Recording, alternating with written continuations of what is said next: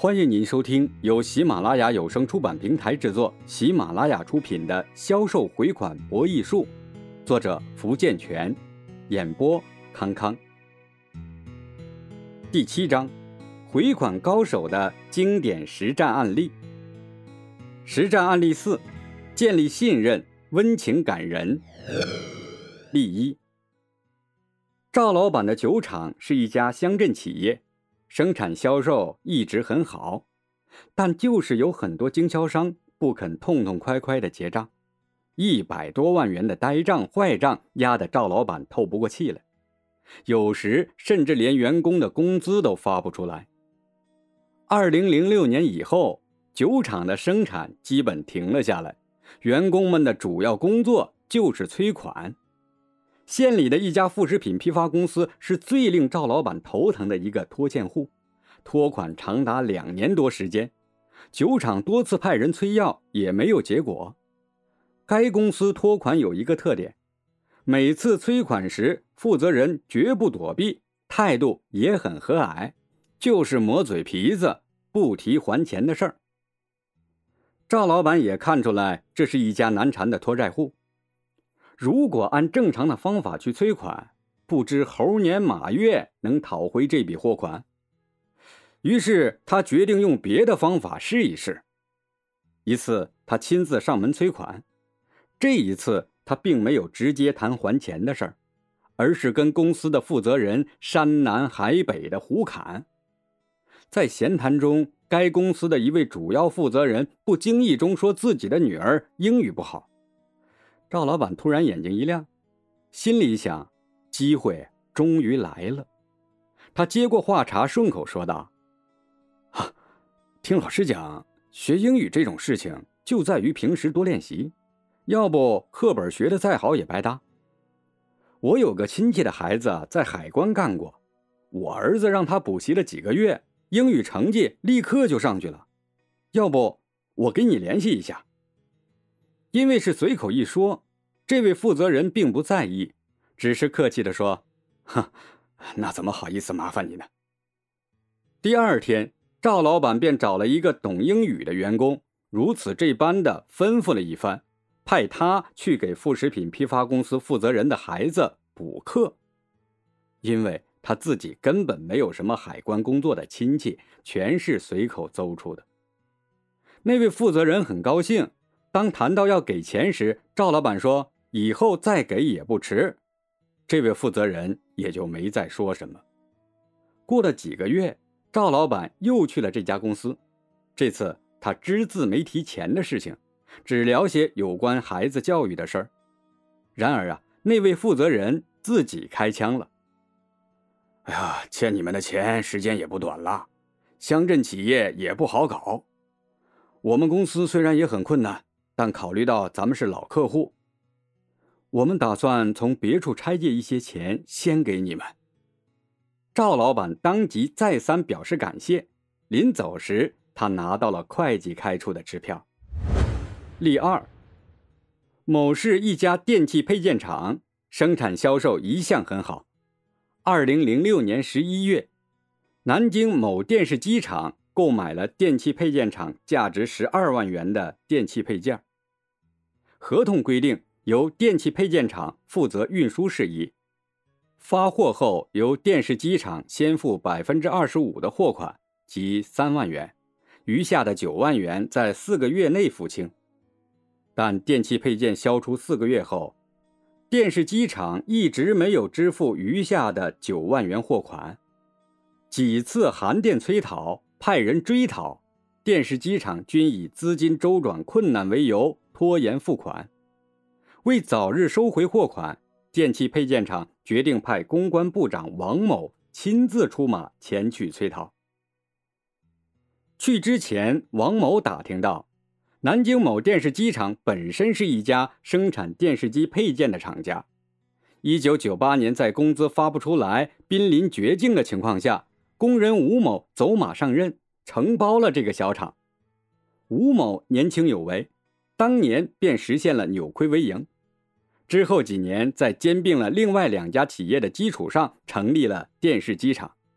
现在已经形成了五个工厂，一百四十多名职工，八千多万产值的规模。但由于发展过快，该厂负债累累，资金周转也比较困难。为此，办公楼常是债主临门。总厂厂长吴某对这些债主也没有多余的话，一概以“先住下，过几天也许有办法付清”之类的话打发了事。有的讨债人一住就是一两个月，得到的答复依旧是“过几天”。许多人打熬不过，只好一走了事，下次再来。王某这次却未以债主的身份出现，他先去找到了吴某的父母。只说与吴某是好朋友，这次来到本市，特意前来拜访二老。此后的几天，王某每天都带着礼物来探望。时不过半月，他与二老相处的非常融洽。一天，吴某来探访父母，抬眼却看到王某坐在自己家中，很是奇怪。原以为他天天在麻烦二老，可没想到父母却说。王某从未提及过他欠债一事，还说王某为人真不错，这些天帮他们做了许多事儿。既然知道了吴某欠债一事，二老一齐上阵帮王某讨要。吴某迫于父母之压，又想到王某对父母很好，终于答应立刻清偿他们的债务。从以上案例中，我们可以看出。讨债人和债务人彼此之间的关系是否和谐融洽，对讨债行为能不能起到预期的目的有极大的影响。如果双方之间关系融洽，那么债务人和讨债人就会心平气和地坐在一起，互相讨论、互相协商有关债务履行之事。反之，双方不但不能坐下来互相协商，有时债务人为抵制讨债人。还会千方百计地给讨债人出难题，给讨债增添许多烦恼和忧愁。那么，讨债人应该怎样处理同债务人的关系呢？讨债人如何才能将他同债务人之间的关系协调的和谐融洽呢？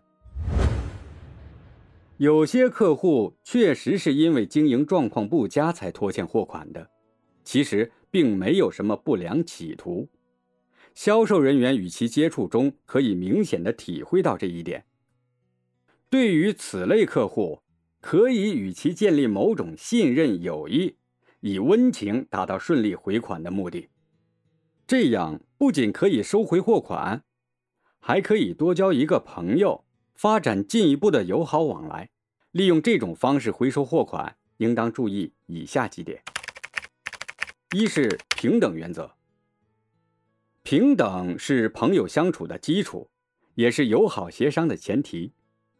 有的讨债人以权利人自居，开口要债，闭口还钱，否则就怎样怎样。虽然欠债还钱天经地义，但是这样做往往会引起对方心理上的反感和情绪上的对立，结果不想拖债的也要拖你几天。二是激发对方兴趣的原则。曾任英国首相的洛伊·乔治十分善于处理人际关系。有人问他可有什么秘诀，他淡淡的回答说：“鱼钩上悬挂的必定是鱼儿爱吃的饵。”大凡成功企业家都会对自己的成绩、自己的奋斗历程津津乐道，而且愿意告诉别人。当你虚心的、真诚的向他讨教，就能轻易的获得对方的好感。正如我们每次见面被人夸赞，自然而然的会再想见到这位赞美我们的人。对方的工作是对方熟悉的话题，我们可以主动提及；对方的成绩常常是花了很多时间精力好不容易取得的，自己虽不一定主动宣扬。但经过别人的口说出来，除非铁石心肠，心里面大多会暗自高兴，掩饰不住拥有成就感的喜悦心情。三是争取同情的原则，同情别人是人们实现自己存在价值的一种方式。同情对方或争取对方同情自己，是使人们由陌生变为亲密的一个重要因素。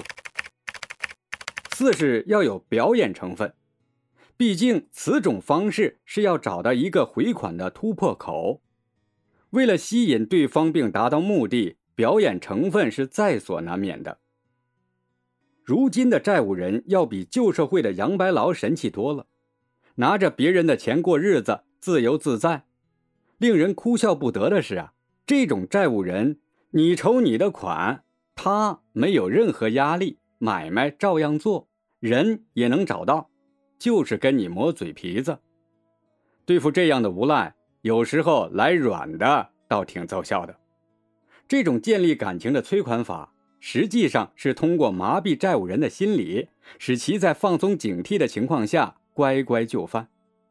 俗话说“账多不愁”，你不能让债务人对你心存芥蒂，否则他有钱也大可耍无赖不给你。